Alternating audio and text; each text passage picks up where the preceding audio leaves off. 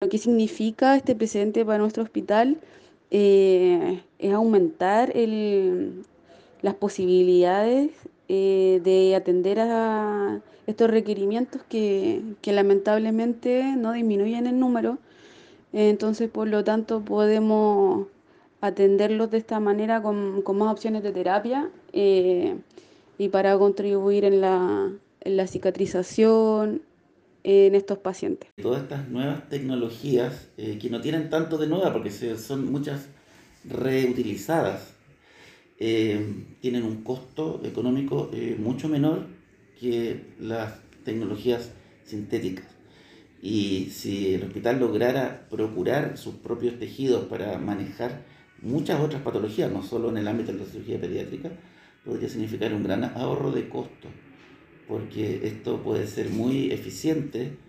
eh, para el manejo de las enfermedades que trata y además eh, a unos valores que son una fracción de lo que significa comprar estos insumos que son tan caros que hay que traerlos de, de Estados Unidos o otros países. Este es un centro de resolución de gran quemado. Ya hemos tenido pacientes con esta extensión de quemadura, pero la novedad de esto es ocupar piel de banco de tejidos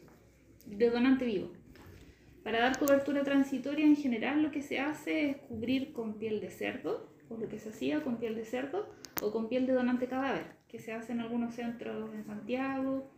pero nosotros acá no habíamos tenido la experiencia de dar cobertura transitoria con piel de banco de donante vivo, que es esta piel que donan de las cirugías de abdominoplastía.